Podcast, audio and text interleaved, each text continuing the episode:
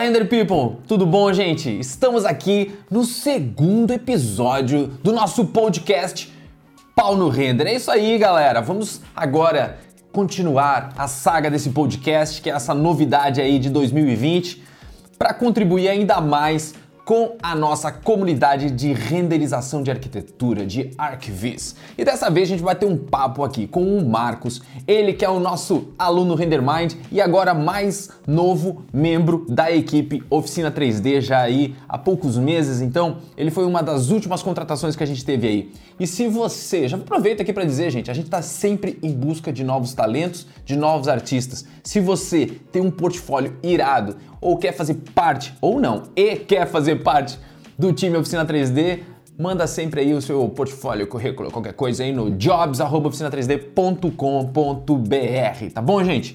E daí o que aconteceu, né? O que aconteceu? A gente convidou o Marcos para vir aqui fazer a integração com o nosso time. E daí a gente pediu para ele, poxa, se tu tiver algumas dúvidas, alguma pergunta, qualquer coisa que você queira saber aí sobre a oficina 3D, sobre o processo, sobre o mercado, sobre renderização para arquitetura, sobre o Wander Alencar, sobre qualquer coisa que você queira saber, tiver qualquer dúvida, pô, faz umas anotações aí e se tiver qualquer coisa, a gente pode fazer um podcast e eu posso te responder aí no que você tiver dúvida. E é isso que está acontecendo neste exato momento. Então seja bem-vindo ao segundo episódio com o nosso amigo Marcos.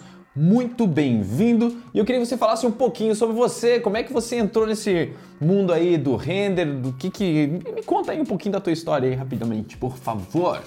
É, a minha história com o 3D começou desde a faculdade, quando tentava fazer algum projeto um pouco diferente, né?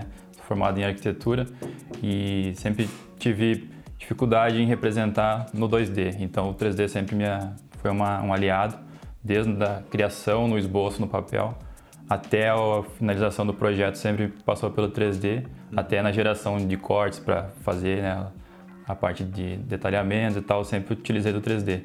E depois que eu me formei, trabalhei em construtora e ali eu consegui aprender e de aplicar mais essa questão do 3D para empreendimentos. Entendi. Na construtora onde trabalhava, tu já fazia os 3D para os caras? Isso, fazia a parte também de arquitetura, mas como tinha essa aptidão para fazer as imagens, acabava fazendo e participando do processo criativo ali, meio que fazendo tudo sozinho, porque a construtora é pequena, cidade pequena, então Sim. acabava fazendo meio que tudo por conta.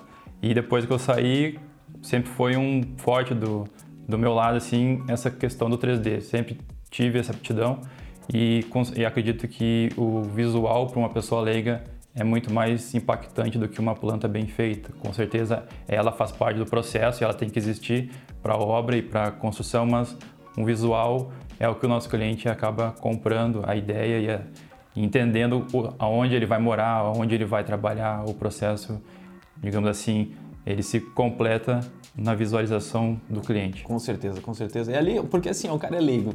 É, ele vai ver uma planta técnica, um projeto, é, ou até uma imagem muito crua, ele não consegue imaginar o potencial daquilo, né? Agora, quando ele vê um render perfeito, uma coisa é, muito realista, ali sim ele consegue se imaginar, né? Tem até uma coisa interessante que é engraçado, que o nosso cérebro ele consegue entender muito bem, por exemplo, rascunhos, tá? Então, croquis feito à mão, por exemplo, o nosso cérebro consegue entender que aquilo é uma ideia. Por isso que a arte é, é, tão valorizada também, porque ela é o gatilho que faz a tua imaginação funcionar. Então é muito interessante isso, porque quando tu mostra um croquis de arquiteto para um cliente, é engraçado como aquilo mesmo sendo muito mais rústico do que um render ruim, aquilo tem muito mais potencial. Por quê? Porque ele entende, o cérebro entende que aquilo lá é o start. Então ele começa a ver aquele, aquele, aquela, aquele sketch e imagina tudo de melhor que pode ser aquilo, tá? E acontece quando a gente está fazendo um render, por que, que ele precisa ser extremamente real? E não dá para ser meia bica?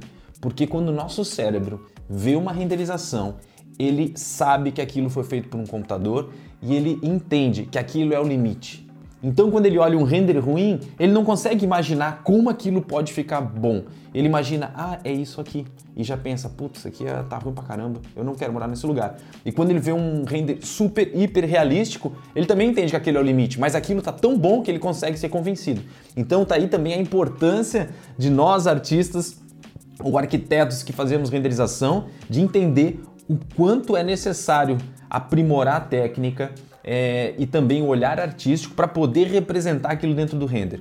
Porque, de novo, o, o nosso cliente ou a pessoa que vai comprar o apartamento ou aprovar o projeto, ele realmente precisa ver o negócio mais magnífico possível para ele entender, poxa, é aqui que eu quero morar. Tá? Mas que bom, cara, bom. É, obrigado por se apresentar. Marco, seja bem-vindo. E daí, me parece que tu preparou umas perguntas aí. Vamos conversar um pouquinho, é um bate-papo bem tranquilo, tá? Se tu quiser, a qualquer momento pode me interromper.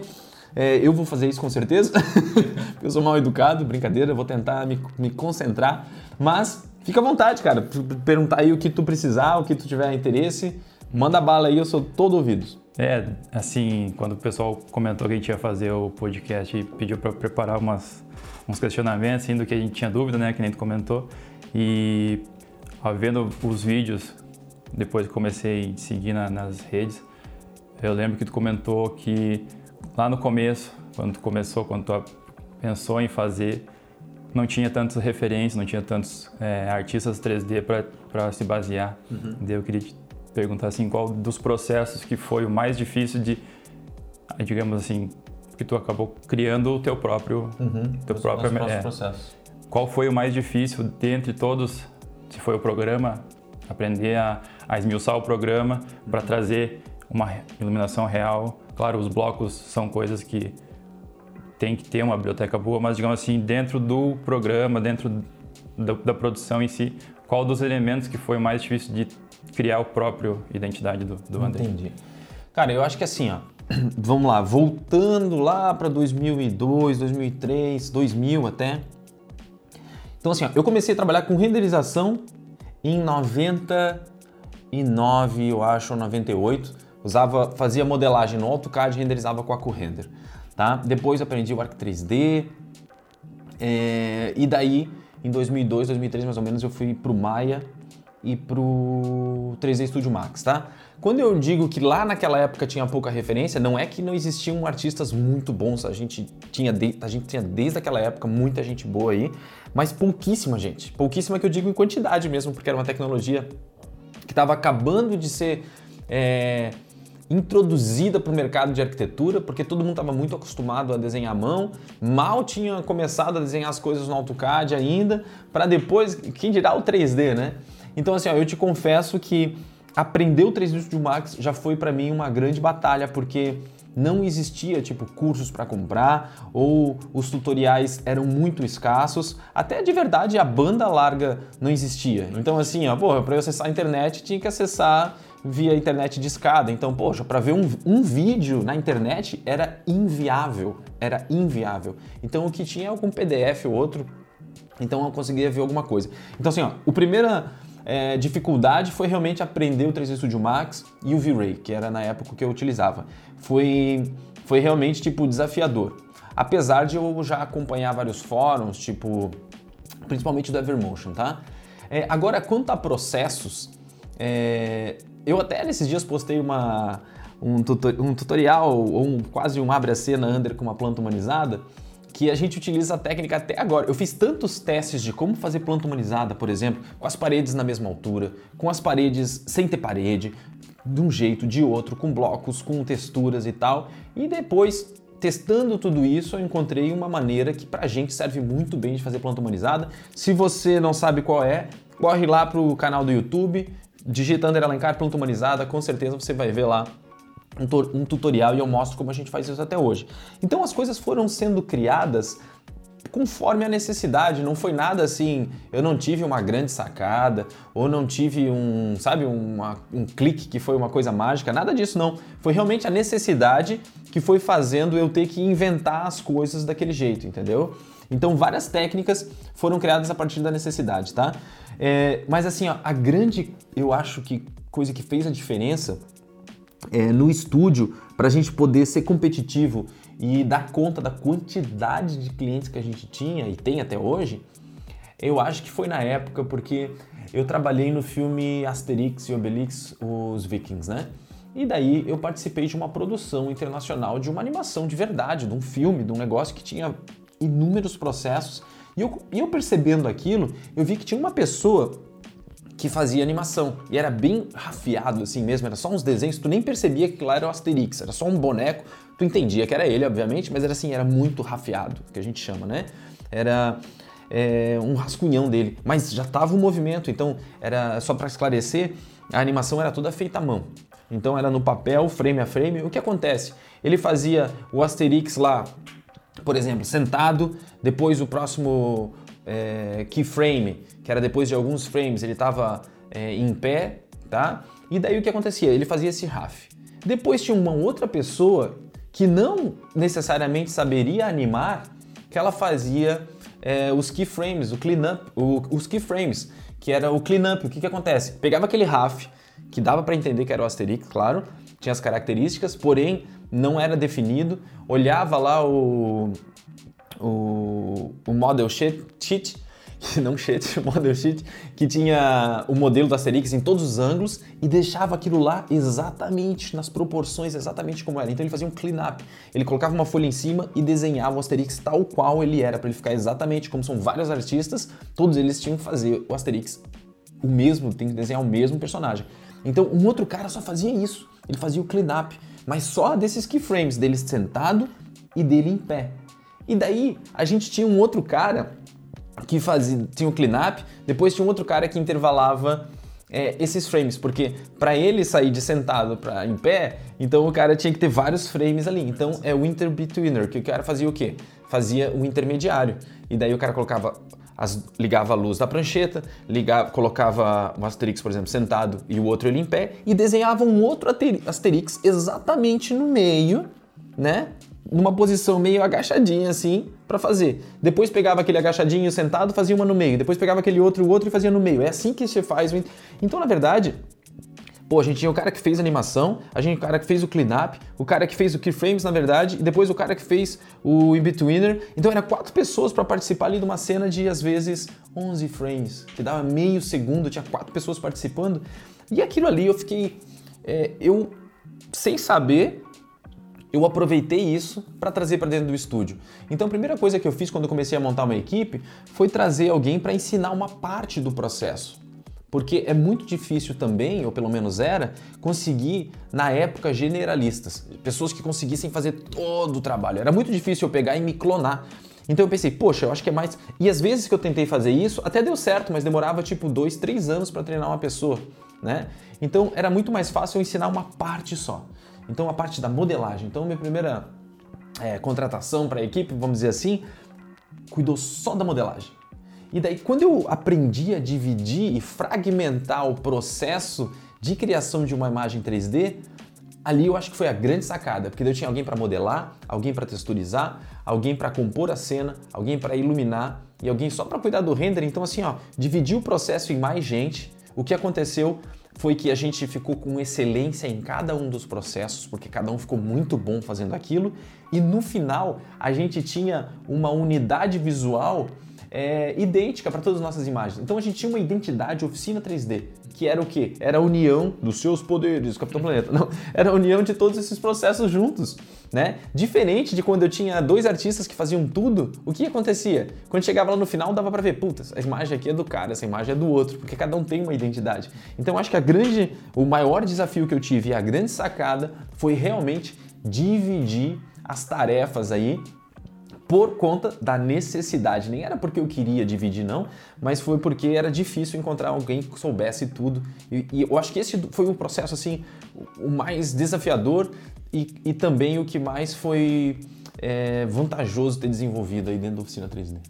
É, uma das, das perguntas que eu ia fazer era realmente essa questão sobre como que foi deixar de ser né, dois generalistas para transformar numa equipe que hoje conta com 30 e poucas pessoas aí. Uhum. Como que é essa é, essa maneira assim de digamos assim, porque o generalista cada projeto para ele é um, como se fosse um filho, né? Como uhum. que foi assim o processo de coragem para pegar isso e passar para pessoas, que a gente explicou né, o processo, cada um começou a fazer um, um pedaço, uhum. mas para ti, pessoalmente, assim, como que foi essa questão do, ah, vou passar para vocês fazerem agora uhum.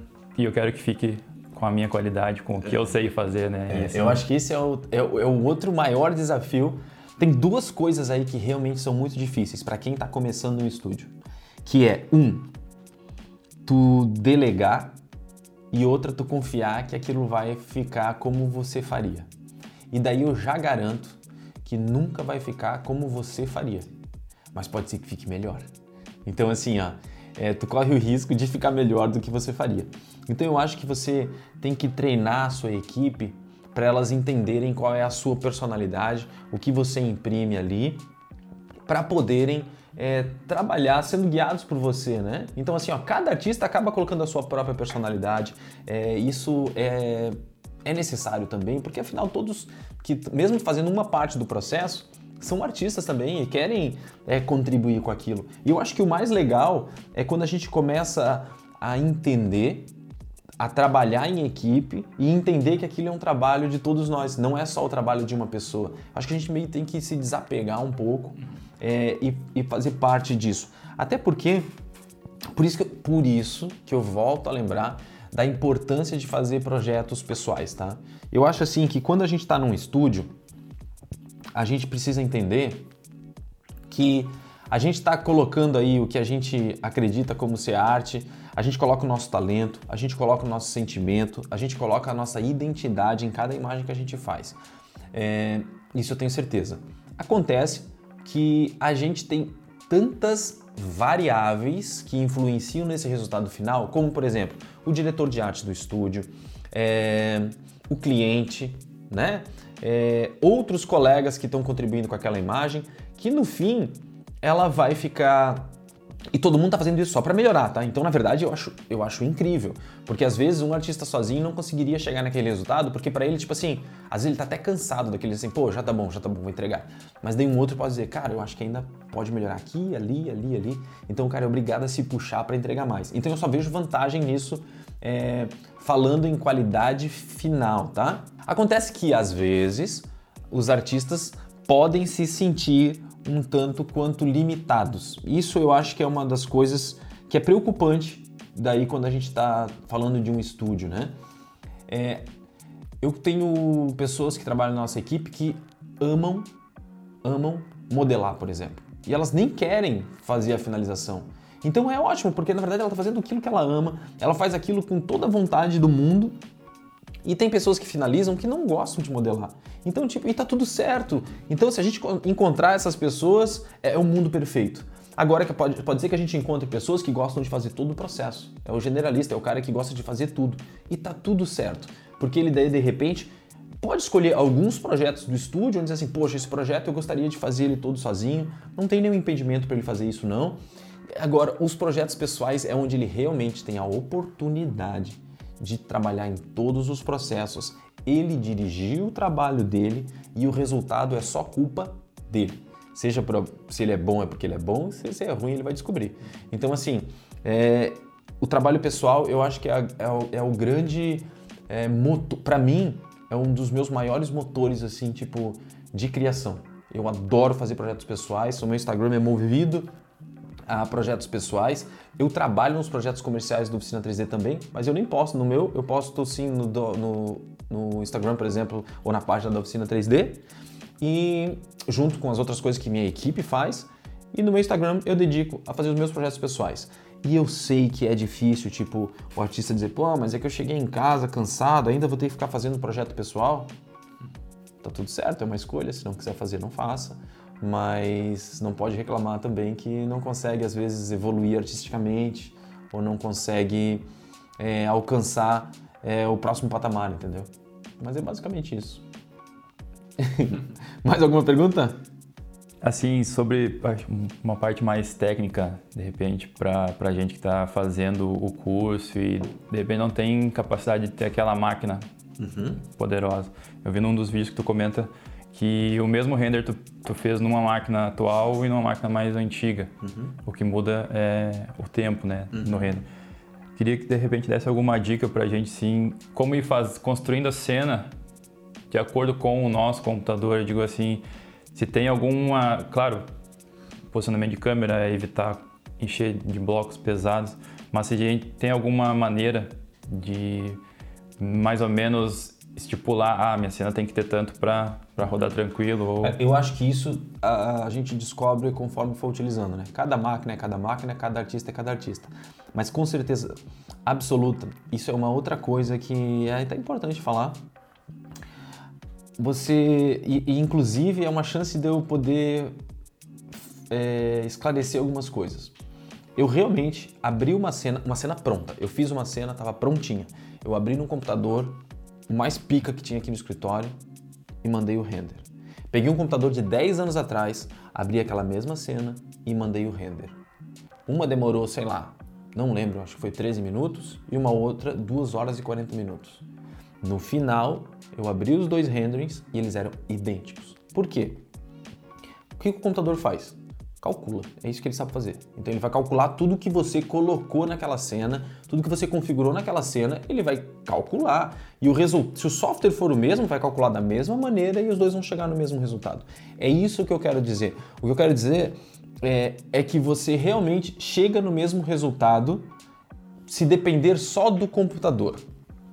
Mas, obviamente, existem outros quesitos. Por exemplo, é, para você ter mais eficiência, para você ter mais paciência. Se você tem um computador que roda tudo facilmente, você com certeza vai ter mais tipo, porra, tesão de trabalhar naquilo, vai ficar tudo mais fluido, você vai não vai precisar ficar esperando, então, ou seja, você não vai ficar entediado, você não vai ficar de saco cheio, você vai estar tá realmente colocando energia naquela cena e ela muito provavelmente vai ficar muito boa. Se você tem um computador que trava, quando você importa, ele desliga, você tem que começar de novo você tem que pegar, abrir uma cena separada, otimizar e importar lá para dentro para depois continuar.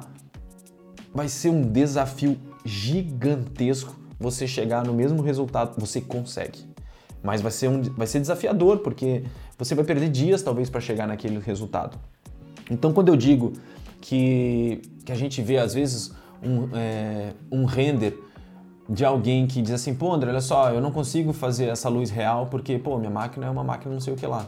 Só que tu vai ver a cena, é só tipo uma banqueta com um piso e uma parede. Então, tipo, cara, definitivamente o problema daquela imagem não é o computador. Definitivamente, com certeza, o, o problema daquela imagem é a técnica que o cara está usando. Ele não domina a iluminação, não domina o software, a ferramenta e não domina a parte artística e por isso ele não está conseguindo extrair uma boa imagem dali. Então, sim, você pode fazer qualquer cena que seja possível fazer no seu computador. Então isso é outra coisa. Poxa, eu tenho uma placa de vídeo de, de 1 GB. Não vai ser a mesma coisa. Muito provavelmente quando você abrir uma coisa muito, muito grande com texturas gigantescas, ela vai travar. Então assim, você tem que... O segredo qual é então? Para poder com uma máquina não tão boa, e, e, de novo, eu falo não tão boa. Eu não, eu não tô falando de uma máquina ruim, uma máquina que não consegue nem rodar o computador, uma máquina que não consiga processar, uma placa, uma placa de vídeo que não consiga abrir a tela, que fica tudo falhando. Não, eu digo uma máquina não tão boa, você consegue chegar no mesmo resultado do que uma máquina muito boa, tá? Então assim, só que existe uma lacuna enorme entre a não muito boa e a muito boa. Como você faz para conseguir fazer cenas com essa máquina? Basicamente a tua pergunta é essa. Sim, existe maneiras de otimizar a cena, tá? Se você não tem muita memória, se você não tem muita placa de vídeo, se o seu processador é, não é tão rápido, a primeira coisa que você tem que entender é que para fazer parte da otimização da cena, quando a gente tem uma biblioteca, a gente tem tipo, em teoria, a nossa biblioteca é toda feita para você colocar em primeiro plano na câmera. Agora, tem coisas que ficam muito distantes da câmera. Então, você vai pegar sua biblioteca, vai utilizar ela os melhores blocos do, da maneira como eles são, o que estiver perto da câmera, o que estiver mais longe, por que não dar um down ali no número de polígonos? Você pode, você tem alguns plugins que fazem isso, você começa a diminuir a quantidade de polígonos. Outra coisa, as texturas são uma coisa que, principalmente essas agora PBR aí, elas consomem muita memória. Então, por exemplo, poxa, fiz lá o download de uma biblioteca que estão as texturas todas em 8K. Poxa, não precisa um, por exemplo, uma, um, móvel, um móvel que está lá no fundo na cozinha ter essa textura 8K na porta do, da prateleira. Então você pode pegar aqui, porra, para o piso eu preciso, porque o piso é uma grande área onde eu estou vendo. Agora, eu posso pegar e dar um downscale naquela textura de 8K, de repente para 1024. Poxa, só aí, uma textura aí que teria, sei lá, 40 mega vai ficar com tipo 500 KB. Então, e tu imagina, isso falando, falando de uma textura. Agora imagine se você usa, usa 100 texturas. Definitivamente, se você tiver pouca memória RAM, não vai, ser, vai travar o seu computador. Então, o que eu aconselho? Ter a sua biblioteca de texturas reduzida para quando você precisar fazer cenas maiores utilizar essas texturas, puxa de um outro lugar.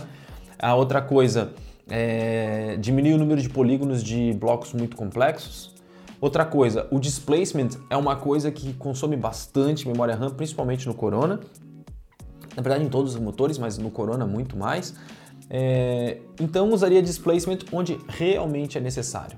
Às vezes você carrega aí é, algumas texturas, por exemplo, da Quixel, da Polygon, e já automaticamente já vem com um displacement. Só que não é necessário o displacement. Então, por via de regra, desligue o displacement de tudo e aplique somente onde você quer. E o que, que eu vejo às vezes algumas cenas é que tipo, o displacement está em tudo porque é mais rápido. Ah, só carrega, já tem essa textura pronta, começa a pegar um monte de texturas, pega com a pipeta lá de uma cena da Evermotion, pega numa pipeta de um outro bloco que já tinha, a pessoa não entende como é que aquela textura foi feita e começa a aplicar em tudo. Ah, meu computador não dá conta. Claro, não dá conta porque não otimizou. Então a dica que eu dou é otimizar a cena no tamanho das texturas, no que realmente precisa de, de glossiness e de, de camadas de ler. Isso é outra coisa, quanto mais camadas tiver no seu no seu material, mais complexo ele fica. Então, se você estiver usando um mix, estiver usando um, um blend, estiver usando várias outras camadas no mesmo material, isso vai exigir muito processamento e muita memória.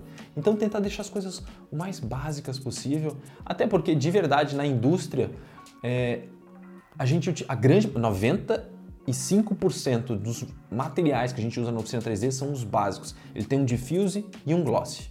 Pronto, e um bump talvez. É, e daí, para alguma coisa que a gente queira específica, a gente dá uma melhorada naquilo. Mas tenta usar o mais básico possível e vai dar tudo certo. Ainda comentando um pouquinho lá do, do começo da, da oficina, vocês imaginavam o real time como está chegando hoje e como ele pode contribuir tanto para empreendimentos, para projeto, qual que é a, a a transformação que vem por, por aí com essa nova tendência do, do render em real time. Legal. Cara, eu já imaginava. É engraçado. Eu vou te falar que é muito coincidência perguntar isso. Nesses dias, alguém estava arrumando aqui umas gavetas aqui do escritório e achou uma revista de 2004 ou 2005, onde estava lá com aquele cabelo emo ridículo, é, dando uma entrevista na revista e dizia e eu dizia mais ou menos o seguinte: no futuro a gente vai nunca mais vai esperar por um render. No futuro a gente vai ter ambientes onde a gente vai passear por dentro. E eu não sabia que era com óculos. Eu dizia, a gente vai passear por dentro com imagens holográficas, a gente não, não sei ainda como é que vai ser. Mas, ou seja, eu sempre acreditei que sim, a gente ia existir um mundo paralelo que seria um mundo virtual. Seja com óculos, seja com é, holografia ou qualquer outra coisa nesse sentido. Outra coisa que eu sempre acreditei, que está se perguntando do real time, é que, de novo, o computador faz cálculos. E ele só não é real time porque ainda o, ainda não se consegue processar a quantidade de coisa que tem para se processar para ser real time. É só por isso. Então é o seguinte, ó, porque a tecnologia já está aí. Com certeza, nos próximos anos, a gente vai ter hardwares que vão ser capazes suficientes de é, renderizar em real time qualquer coisa das tecnologia, tecnologias que existem de renderização hoje. Tu imagina as que virão. Então eles estão aprimorando as duas coisas, hardware e software. Então esses motores de render é, vão estar cada vez mais velozes e o hardware vai estar cada vez mais potente. Cara, não tem como escapar da gente estar tá vendo uma tela de 3D Studio Max e estar vendo renderizado. A gente nem vai precisar, tipo, vou ligar o real time. Não vai existir isso a tela já vai ser quatro telas de render funcionando ao mesmo tempo, porque é ridículo isso não acontecer. É só cálculo. É só um computador pegar e calcular essa porcaria. Então, tipo, isso vai acontecer. E o quanto que ela vai ser é, vantajosa para gente, como, enquanto artistas, enquanto arquitetos que querem precisam aprovar os seus projetos e querem fazer boas apresentações, cara, vai ser perfeito. Por quê? Porque grande parte do que um artista 3D hoje tem que esperar para ter um resultado é a parte do render. O quanto que um arquiteto tem que esperar, nem esperar, eu vou dizer assim, ó, grande parte da energia que ele tem que colocar para fazer uma apresentação está na espera e configuração de render. E do artista 3D é a mesma coisa. Imagina quando ele não precisar esperar mais por isso. O artista 3D vai poder colocar todo o talento dele realmente na câmera, na escolha da luz, na escolha das cores, da temperatura. Ele realmente vai poder se importar com a parte artística. E a parte do computador, computador que calcule. E o arquiteto a mesma coisa, ele vai colocar um modelo dele lá dentro do, desse, dessa cena, sei lá como é que vai ser isso, e vai adiantar todo o trabalho dele. Ele vai poder ou se dedicar muito mais a um projeto ou fazer 10 vezes mais projeto. Então isso vai ser perfeito, tá? É, na, no Total Chaos do ano passado, que eu tive lá em Sofia, na Bulgária, teve uma coisa muito interessante que teve uma palestra. É, me desculpa que eu esqueci o nome dele agora, mas ele deu uma palestra, ele era do escritório da Zaha Hadid e era responsável pela parte de realidade virtual do escritório da Zaha Hadid.